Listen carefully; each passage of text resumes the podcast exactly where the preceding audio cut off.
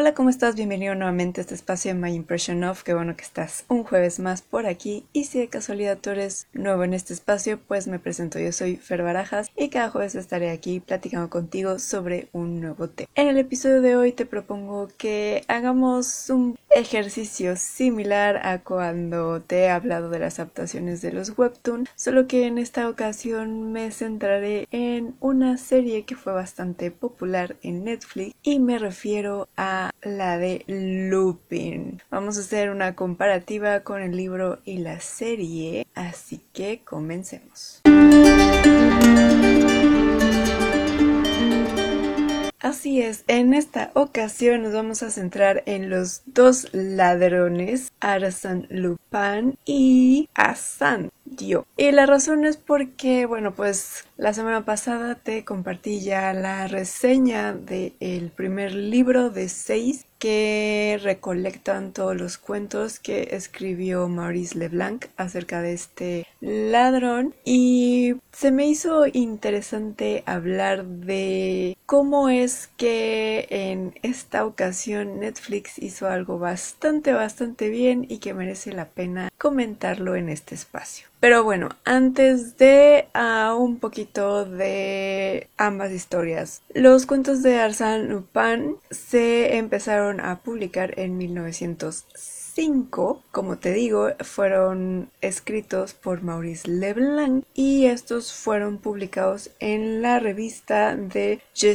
Posteriormente, todos estos cuentos que escribió fueron recopilados en diferentes ediciones. En el caso de la que yo te comenté de la reseña, bueno, pues es de las ediciones de la editorial Planeta y eh, ellos dividieron estas historias en seis tomos. Vas a encontrar que hay diferentes versiones porque además como ya pasó los 75 años de lo que tiene que ver con los derechos de autor, bueno pues estas obras ya son de derecho público, entonces vas a ver que existen infinidad de eh, ediciones que recopilan los cuentos de diferentes maneras. En estos pues nuestro protagonista va a ser Arsène Lupin que es un ladrón de cuello blanco bastante carismático y que además entre varios de sus robos pues nos va a dar una perspectiva de lo que fue la Belle Époque en Francia que más o menos cuestión de fechas eh, esto de la Belle Époque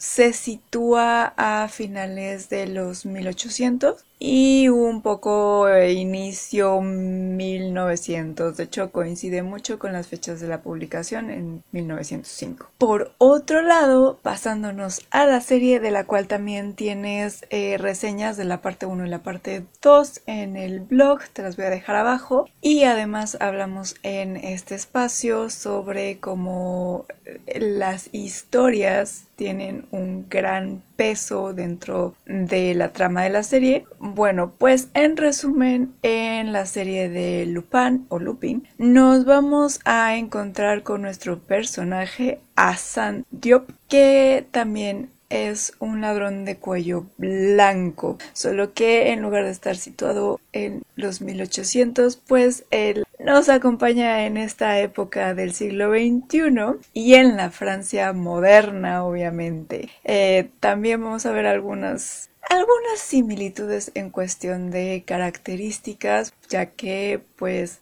Hassan también es bastante carismático, le pone mucha chispa a la historia y pues justo también nos va a llevar a través de sus robos, solo que en esta ocasión en lugar de tener un trasfondo y enseñarnos más que nada eh, lo que es la, la, Francia moderna, pues en realidad vamos a tener una subtrama que es más de intriga. En este caso, pues la serie en realidad podríamos decir que tiene una temporada, solo que como se estrenó el 8 de enero del 2021, pues estábamos en esta parte de la pandemia y a Netflix le dio mucho por hacer esta división de las temporadas, entonces pues más bien lo tenemos como parte 1, parte 2, cada una con 5 episodios de más o menos una hora y el 5 de octubre de este año supuestamente se va a estrenar lo que vendría siendo la tercera temporada que eh, ya hace falta porque se quedó en un cliffhanger. Entonces bueno si estás como yo esperándola, es una buena idea leer los libros porque además me pareció muy curioso cómo adaptaron la esencia de los libros a esta serie de Lupin. En lo personal, esta serie de Netflix se me hace uno de los mejores ejemplos de cómo puede ser una nueva historia con base a una historia clásica, ya que a diferencia de como hemos visto en los fanfics de Marvel o los Anillos de Poder y todas estas cosas que está haciendo Disney, lo que hicieron eh, con Lupin es algo bastante innovador, ingenioso y que da valor a todo este mundo las historias. ¿Por qué? Bueno, como te mencionaba, Hassan Diop, que es interpretado por Umar Sy, es un ladrón bastante carismático, tiene bastante chispa,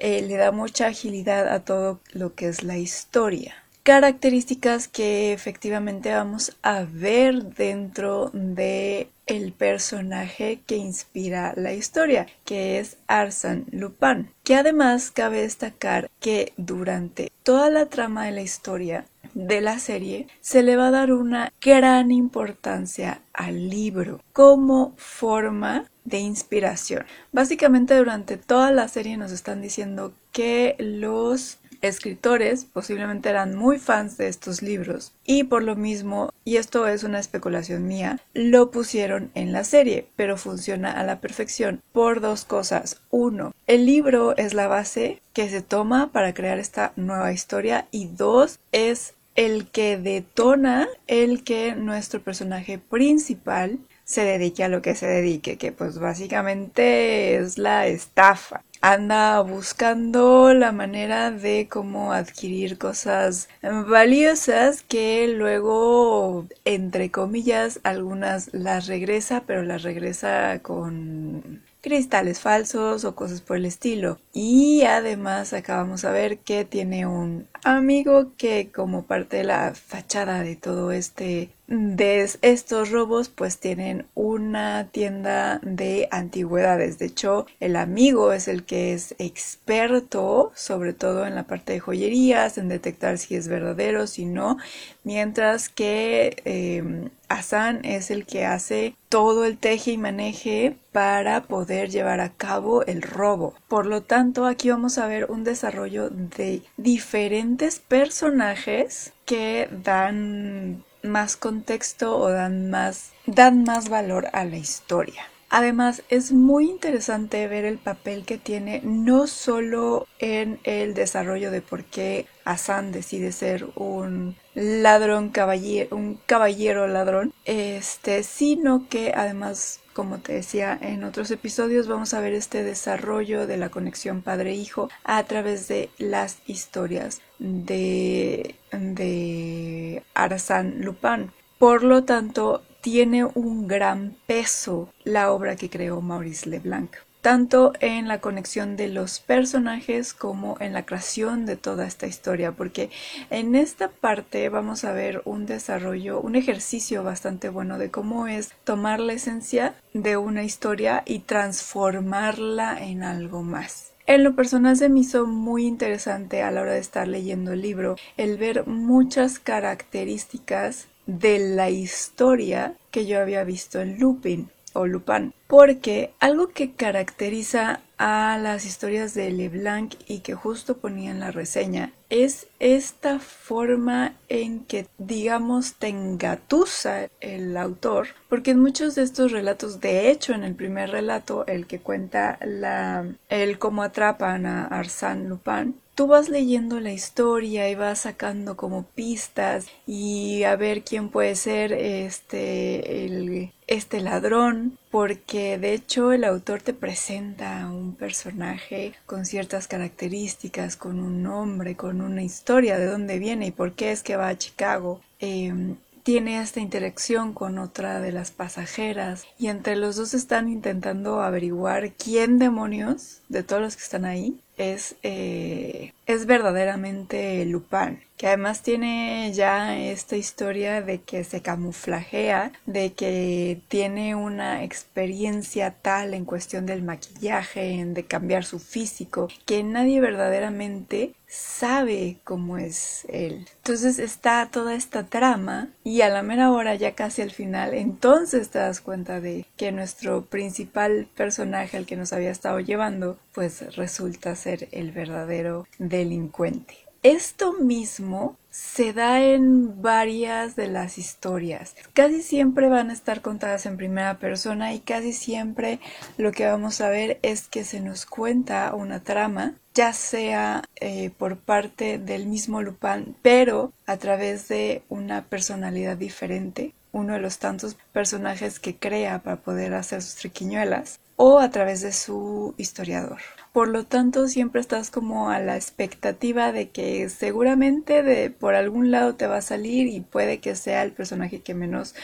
esperabas. Y al final de la historia, en algunas, no en todas, además el personaje eh, va a tener ese cinismo, por llamarlo de alguna forma, de contar cómo es que realizó ese, ese plan, ese robo. Y eso mismo de una manera bastante ágil y con su propio sello, lo traspasan a la serie. De este mismo modo, aunque creo que en el cap si no mal recuerdo, en el, primer capítulo eh, sí nos presentan a,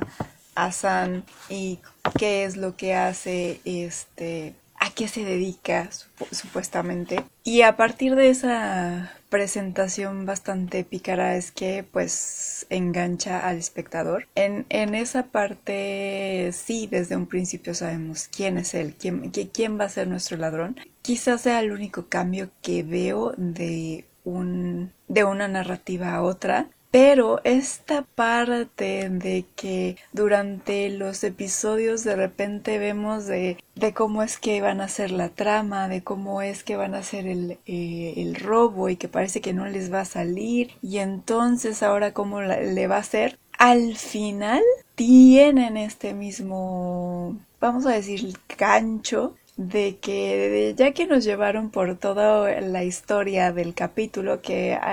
algunos son entre comillas eh, independientes porque mm, recordemos de que en la serie sí tenemos una subtrama que nos liga todos los episodios, que es la venganza que quiere tener Hassan contra la familia que encarceló a su papá. Pero eh, podemos decir que sobre todo en la primera parte hay robos que pudieran ser muy em, aislados. De hecho, en algunos capítulos también vemos los inicios de cómo empezaron todas estas triquiñuelas. Él y su amigo y Em, bueno, al final de que nos van llevando por todo esto, mm, ya nos ponen todo la trama del backstage de cómo es que Asan pues fue haciendo y deshaciendo, quitando toda esta parte de maquillaje y y de hecho ya en la segunda parte em, es cuando ya nos adentramos más a todo el toda la parte técnica que tiene Diop con enseñándonos su departamento, cómo son todas las máscaras que tiene, el maquillaje, em, ahora sí que este todo lo que usa para cambiar su físico y poder hacer los robos al estilo de el ladrón creado por Leblanc. Además, si nos vamos también a la parte de los detectives, ahí sí em, igual podemos ver que ah, hay mm, no hay tanta como similitud porque acaba de ser un chico que justo es también muy fan de, de Lupin y ve todas estas características en el libro y las ve en los robos. Em, vamos a ver que también está esta parte de que la policía no sabe muy bien quién es. En los libros lo que, lo que vamos a ver es que solo el detective que pues básicamente ha estado tras él durante toda su carrera, Grimodan, pues es el único que en realidad puede identificar más o menos por algunas características quién es verdaderamente eh, Arsène Lupin. En la serie vamos a ver algo similar. Y digo algo similar porque en realidad hasta el final aquí sí vamos a ver una diferencia entre ambos ladrones y es que en un punto Diop eh, pierde un poco la compostura y logran identificar una de sus estafas. Y esto básicamente es por ese por ese sentimiento de la venganza, de pierde como toda esa compostura de que pues tenía todo a favor para poder decir que este, la familia, ahorita la verdad no me acuerdo cómo se apellida la familia, este, era quien había sido, quien había encarcelado a su padre y que habían hecho un montón de este de estafas y cuestiones delictivas y resulta que de repente se le voltea la tortilla y, y pareciera que eh, pues todo va a ir en su contra. Y ahí es donde eh, la policía cacha bueno, el resto de la policía, porque te digo, este, hay un detective en específico que también es muy fan de los libros de Leblanc y logra detectar todos estos patrones y logra detectar que hay una persona con ciertas características que casi siempre está en el mismo lugar de los hechos intenta por todos los medios el hacer que sus compañeros le crean de que bueno pues todas las pistas o, todo lo que necesitan para resolver los casos está dentro de los libros de Leblanc pero como luego suele pasar con los nerds no lo toman muy en cuenta y pues se hace todo este este ir y venir entre quién verdaderamente es y pues el que justo el cliffhanger en el que se queda la tercera parte es de que van a arrestar a Lupin o a Diop. Él, usa igual el mote de, Lupin como su firma porque cabe destacar que el nombre de Arsène Lupin no es el nombre original de nuestro ladrón, sino que es un mote y de hecho él lo dice varias veces que es más bien como su seudónimo justo para que pues no sepan en realidad quién está detrás del ladrón. Y por lo mismo también Diop agarra el seudónimo de Arsène Lupin para además hacer este honor al personaje que lo inspira a ser el ladrón de cuello blanco que es. Entonces ahí es un dato bastante interesante, bastante lindo para todos los que antes de ver la serie leyeron los, los libros. No fue lo que pasó conmigo, yo lo hice al revés. Pero es un guiño, un detalle bastante bonito hacia los libros y hacia el autor de que justo algo que caracteriza al ladrón, que es que no sabemos su nombre, solo sabemos su seudónimo. Lo mismo pasa en, en la historia. Un fan del libro toma ese, ese seudónimo de uno de los ladrones más conocidos y famosos de la literatura. Para mí, después de eh, leer el primer tomo de Lupin, ya después conseguiré los siguientes cinco libros. Espero que también de eh, Edición Planeta para seguir con la misma línea y con, con lo mismo de que de las divisiones de cómo están las historias. Este, bueno, pues me pasan dos cosas con esta serie. La primera es que en lo personal creo que es un gran ejemplo de cómo se puede hacer un homenaje a una historia clásica a través de contar una nueva historia. Porque también desde mi punto de vista, la serie de Lupin tiene muchos guiños hacia la importancia de esta lectura y además hacia los lectores. En este punto me parece que muy al estilo de From, que en algún momento hablaremos de esa serie en, aquí en el podcast. Este, ya hay reseña de la primera temporada y en cuanto termine la segunda temporada, pues también haré una reseña de la segunda temporada. Em, pero muy al, al mismo estilo, me parece que las dos cumplen con ese homenaje a los lectores y ese homenaje a los autores que la inspiraron. Porque en el caso de Lupin es todavía más notorio porque a diferencia de eh, tomar y actualizar a lo mejor la historia y traer a Lupin al siglo XXI, que también hubiera estado, hubiera estado bien que descontextualizaran un poco la historia, ya algo como Tiana y el sapo, pero acaban un paso siento más allá, porque se tomaron el tiempo de uno leer las historias, comprender la manera en que están escritas y con esto quiero decir a la forma de la narrativa que tienen, te digo, primera persona. De hecho, a San en muchas de las escenas se podría decir que rompe la cuarta pared y nos habla a nosotros presentándose. Este, entonces podríamos decir que también cumple con esta parte de que está contada en una primera persona. Por otro lado, tomaron esta parte de la narrativa de te cuento esta historia, te llevo por todo ese tramo de, de, cómo se hace el robo y después te llevo tras bambalinas para que veas el ingenio que hay detrás. También se nota mucho de que además de entender la narrativa en la cual está contada, agarraron ciertos elementos de la historia. De hecho, en el libro que, leí está la historia del collar de la reina, que ahí se habla sobre un collar muy famoso y que este, ha pasado por distintas generaciones y bueno, 20 mil cosas. Y Arsan lo roba y menciona, ¿no? Que este tiene algunas piezas que sí son valiosas y otras no y al final, bueno, pues regresa como el cascarón de lo que no le servía a él de lo que en realidad pues, se podría decir que era el, el, collar y se lo regresa a la familia. En este mismo, en la misma serie, pues vamos a ver incluso también una historia muy similar con un collar. Entonces tomaron esos pequeños elementos, entendieron a la perfección cuál era la razón de, del nombre de Arsène Lupin, que no es un nombre verdadero, sino es un seudónimo para cubrir a la persona.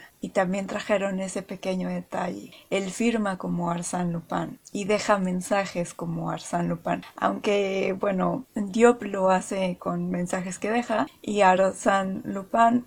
tiene un periódico de aquella época y entonces ahí él cuenta la historia desde su perspectiva y da algunos detalles de, cómo supuestamente fue el robo y Arsène Lupin siempre termina además siendo como casi casi el héroe, ¿no? De él encontró el collar, él recuperó la perla, él no sé qué, pero pues lo recuperó, pero quién sabe dónde quedó, ¿no? Este, toman todos estos elementos son característicos y además una de las cosas más importantes traen la chispa de eh, el personaje a un personaje nuevo. Y tengo que decir que eh, la actuación de Omar sí es perfecta. Da esa chispa esa picardía ese cinismo ese, esa pasión por así decirlo, del personaje original, esa misma picardía que tiene el personaje original y la hace suya. Pero no solo eso, sino que además la transforma para que sea la característica de Hassan, del de, nuevo ladrón, por así decirlo. Por lo cual hay que, ahora sí que honor a quien honor merece y el trabajo de Omar Osí es perfecto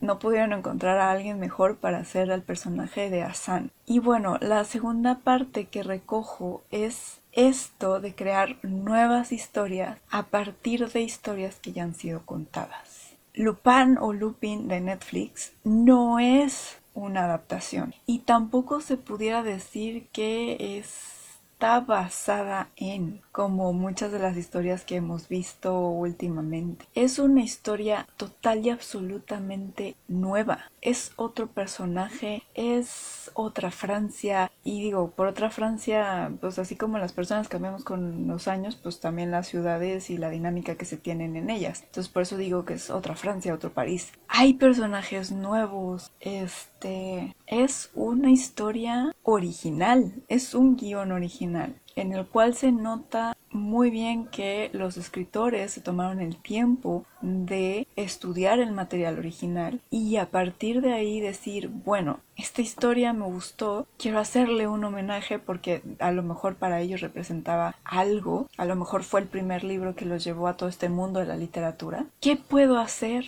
para homenajear esta historia? Y se tomaron el tiempo de crear estos personajes, respetando algunos elementos clásicos, que sean estos guiños para todos aquellos que han leído las historias de Leblanc. Y es un ejemplo de que sí se pueden crear buenas historias con buenos personajes y que son totalmente nuevos de la nada. O sea y que simplemente les tienes que poner tantito más de trabajo para poder hacer que la gente se interese por ellos. Y con esto me refiero a todos esos primeros acercamientos que se tiene desde la parte en la cual nos enseñaron el teaser desde la cual nos enseñaron este quién era eh, Hassan porque cabe mencionar que desde el teaser él se va a presentar y eso te va atrapando y dices, bueno, a, ver, ¿no? ¿Qué, ¿Qué, es esto? ¿Qué, ¿Qué cosa nueva voy a ver? Y en lugar de hacer un fanfiction de este, ay, me hubiera gustado que Arsène Lupin fuera este eh, no caucásico, creo que sí es, este fuera eh, asiático o negro o de cualquier otra etnia, en lugar de hacer un fanfiction y arreglar todos los personajes a como se los hubieran imaginado, no, agarraron y dijeron, "No, vamos a crear algo nuevo." Y además vamos a plasmar aquí ese amor por la lectura, porque en cada capítulo vamos a ver que que Hassan trae el libro y trae notas y trae 20 mil cosas en ese libro y es casi casi como su Biblia. Y justamente es el ejemplar, el que siempre sale es el ejemplar de el, el primero, de Caballero Ladrón. De hecho, por eso la usé como portada, porque este justo sale eh, en la portada del libro clásico y él enseñándola. Entonces, además, a partir de ahí te abre este, esta puerta a, la, a la literatura. Quizá no sea el mejor ejemplo de hacerte ladrón, ¿verdad? Pero tiene este trasfondo de cómo puede impactar un libro a una persona, cómo puede llevarla. Y me parece que la serie de Lupin es eso, es mostrar ese mensaje que tiene de el impacto que puede tener una historia, que puede tener la literatura. Porque vamos a ver, además dos puntos de vista ahí, el de Diop y el de Gedira, que es el detective que te decía que también es fan de Leblanc. Vamos a ver cómo una misma historia impacta de dos maneras diferentes. Y posteriormente vamos a ver cómo el compartir esa historia puede generar puentes, puede generar nuevos lazos con otras personas. Y sí, es una serie muy buena, tiene muy buena acción, es muy entretenida, pero pasando todo eso, siento que quizá no sea el objetivo original de los escritores, quién sabe, tendría que platicar con ellos para ver si sí o si no.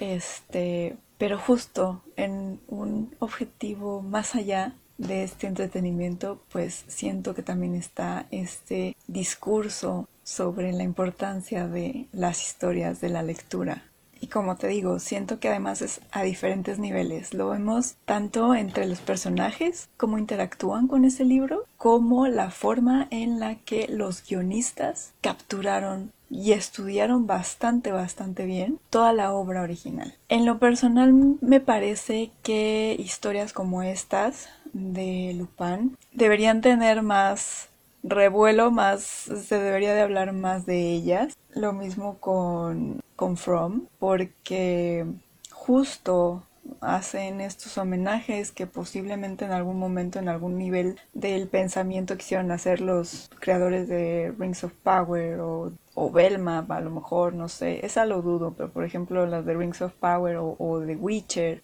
que en parte lo dudo porque pues por declaraciones que se han hecho se nota que no son fans de la obra y por ende se nota a la hora de hacer estos fanfictions que vemos en, en las pantallas y que pues no gustan porque básicamente insultan a todos los fans. Creo que deberíamos de buscar más series como Lupin que hagan ese verdadero homenaje a las historias originales ya sea de un libro, ya sea de a lo mejor una serie más antigua o de una película más antigua, em, pero estas son las historias que deberían de eh, importar, que deberían de ser valoradas por el trabajo que se tiene detrás de ellas. Se nota el esfuerzo tanto de la parte de los escritores de cómo ir haciendo la trama, como por parte de los actores.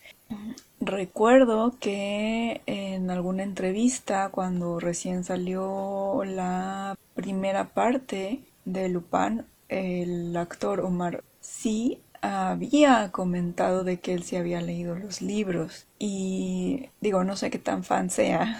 pero pero se nota que le puso cariño al personaje que le interesó que que que le gustó y que supo cómo hacer todas esas características que estaban en el guion, en el libro, y pues hacer las suyas para poder hacer a este personaje con el que te terminas enganchando porque en realidad no quieres que atrapen a, San, quieres que triunfe,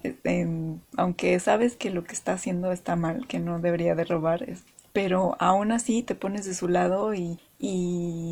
por lo mismo de que tiene este carisma y estás viendo lo que además eh, pasó en su infancia, em, todo lo que detonó el que su papá fuera encarcelado, entonces es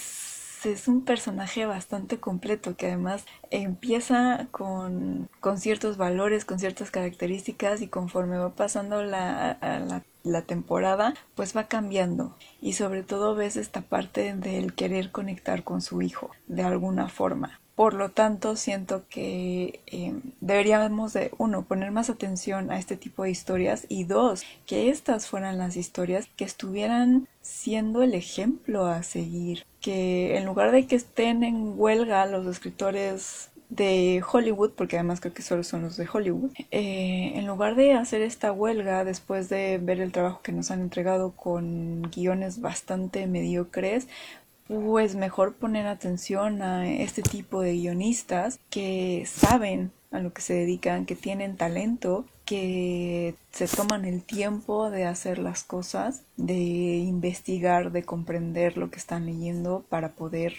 ellos mismos hacer su propia historia con los personajes como ellos quieren en lugar de irse por la forma fácil y barata de, bueno, pues nada más aquí en la que, resulta que era mujer, bueno, pues ahora es hombre. Bueno, eso no está tan bien visto ahorita, entonces al revés. Ah, pues que el 007 es hombre, bueno, pues vamos a hacer la mujer. Que es blanco, bueno, pues vamos a poner a Idris Elba y e Idris Elba dijo, a mí no, no, no me cuenten en eso, James Bond tiene ciertas características y no, yo prefiero ser el 008 o el 006. Quiero un personaje nuevo, diferente, que se ajuste a, mis características, que no, que no sean que me estén dando las obras y hacer un trabajo pues si no chafa, pues por lo menos mediocre, ¿no? Pero bueno, eh, hasta aquí esta pequeña reflexión. Tengo que decir que la verdad sí yo soy muy fan de la serie y ahora también del libro. El personaje me pareció bastante, bastante atractivo. El cómo está construido y entiendo ahora por qué también es un personaje bastante recurrente en algunos mangas que tienen que ver con, con esta temática de policías y ladrones y además también porque este juego entre compararlo o más bien ponerlo con Sherlock Holmes, que supuestamente pues Sherlock Holmes era el que resolvía todo así súper rápido con toda la deducción y, y, ciertos métodos y terminaba agarrando al malvado. Y en cambio acá pues nos ponen a que el mero mero el que se sale siempre con la suya pues es el el ladrón, ¿no? Arsène Lupin. Entonces ahora, ahora entiendo por qué hay tantas historias donde se ponen eh, de tú por tú, Lupin y Holmes. Um, Leblanc escribió historias. Eh, de hecho, en, en, este tomo hay un, una historia que se llama Sherlock Holmes llega demasiado tarde. Este, hay otra novela que parece que también la escribió Leblanc, que es um, Arsène Lupin versus Sherlock Holmes. Y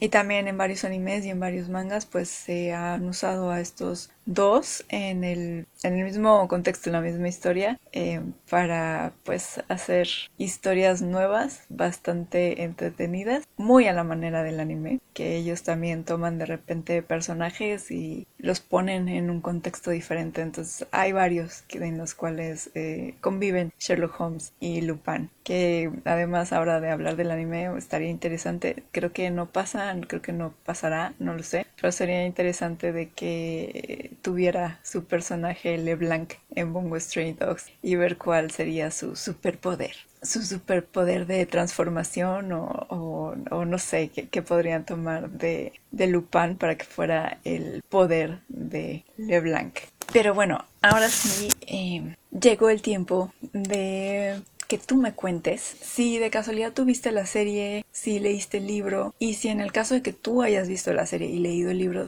me encantará que me comentes si tú también viste estos pequeños detallitos, si coincides conmigo de que es un muy buen homenaje a la obra de Leblanc o si por lo contrario a ti te hubiera gustado más que hubieran hecho una adaptación fidedigna este o a lo mejor algo más del estilo que está de moda. Me encantará que me cuentes todo eso y bueno, y para ello pues te invito a que me sigas en redes sociales donde ahí puedes comentar y en Facebook me encuentras como My Impression of Things, en Instagram y TikTok como My Impression of. Te dejo los enlaces abajo, te dejo los enlaces al blog tanto de las reseñas de la serie de, de Lupin o de la parte 1 y la parte 2 que para mí es como la temporada 1 eh, y te dejo también la reseña del libro. Y además te comparto, para que no tengas que andar ahí navegando en toda la lista, eh, te comparto los enlaces de los episodios que hice sobre, sobre la serie y sobre justo la importancia que tiene la historia dentro de la trama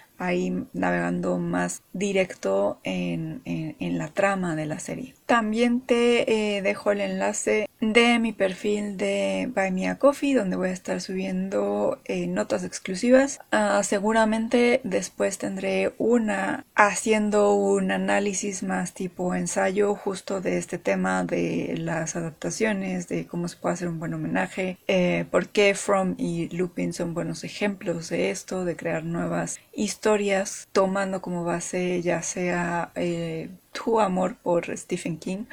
o por LeBlanc en el caso de Lupin. Voy un poquito atrasada, I'm sorry, eh, por diferentes cuestiones, bueno, pues voy un poquito atrasada con esas notas, pero les prometo que para fin de este mes van a tener bastante contenido ahí exclusivo. Entonces, para si se quieren suscribir, bueno, ya saben, son notas exclusivas que están este, solo para miembros. Y bueno, pues ahora sí, si te gustó, te pareció interesante o utilidad esta pequeña plática sobre por qué creo que la serie de Lupin es un muy buen homenaje hacia los libros de Arsène Lupin. Te pido que porfa porfa la compartas con todos tus amigos lectores y amantes de las series, con todos esos cazadores de historias que están allá afuera, porque en cada rinconcito de este mundo hay historias que están esperando ser leídas, contadas, vistas o escuchadas y pues qué mejor manera de ayudarlas a llegar a esa persona que las ha estado buscando compartiendo este tipo de contenido. Además, otra forma en que puedes hacer que estas historias lleguen hacia la persona que las ha estado buscando es suscribiéndote eh, al, al podcast o dando seguir al podcast en las diferentes plataformas de streaming donde tú prefieras escucharlo y también en las cuales si te lo permite, bueno, pues también ahí dejar un, una pequeña reseña sobre el capítulo o sobre el podcast en general. Eso también ayuda para que el algoritmo se mueva y bueno, pues más personas puedan descubrir este espacio donde hablamos de la importancia que tienen las historias y la magia que guardan. Me despido, que tengas una muy feliz lectura o un muy feliz maratón de Lupin y nos escuchamos el próximo jueves. Chao.